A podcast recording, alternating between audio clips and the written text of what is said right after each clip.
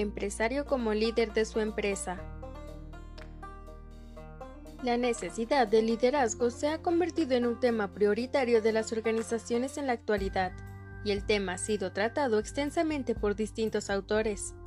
No pretendo agregar nada nuevo, sino encontrar una síntesis de la esencia del liderazgo que subyace en todo lo ya dicho. Intentaré responderte las siguientes preguntas. ¿Qué es lo que hace tan necesario el liderazgo? ¿En qué consiste? ¿Qué hace que un empresario se constituya en un líder para sus colaboradores o su organización? ¿Cómo se desarrolla ese liderazgo?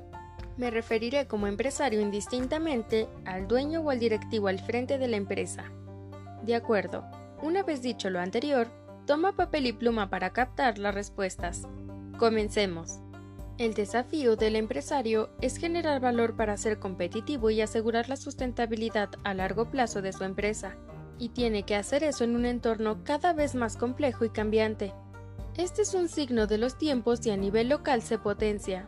Para ese propósito, el empresario no solo necesita una buena estrategia de negocios, sino contar con una organización motivada y comprometida, capaz de llevar a cabo esa estrategia y alcanzar los resultados buscados. La experiencia muestra que normalmente los fracasos se deben no a estrategias erróneas, sino a organizaciones no alineadas. Una de las cuestiones clave de las que debe ocuparse el empresario es promover una cultura que dé lugar a un entorno de trabajo estimulante, que favorezca el alineamiento de la organización con el propósito empresario y los procesos de cambio. El mayor punto de apalancamiento del desempeño del negocio es la cultura, ¿En qué consiste el liderazgo capaz de crear esa cultura, de suscitar el entusiasmo y alentar el compromiso? El concepto de liderazgo abarca dos aspectos, la orientación hacia una meta y la influencia en la conducta de las personas.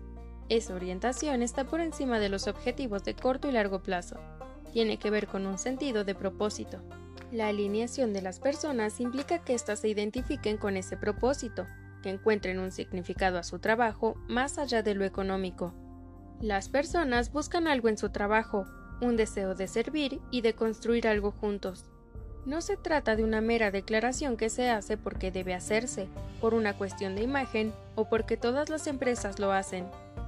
A nivel de las personas se trata de un propósito que hayan contribuido a definir, del que se sientan parte. Pocas cosas tienen tanta fuerza como el sentido de una meta trascendente y compartida.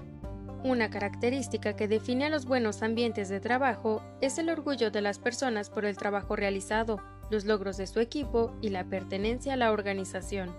La influencia sobre las conductas de las personas tiene que ver con un modo de relacionarse con ellas que genere credibilidad y reconocimiento de la autoridad moral del líder.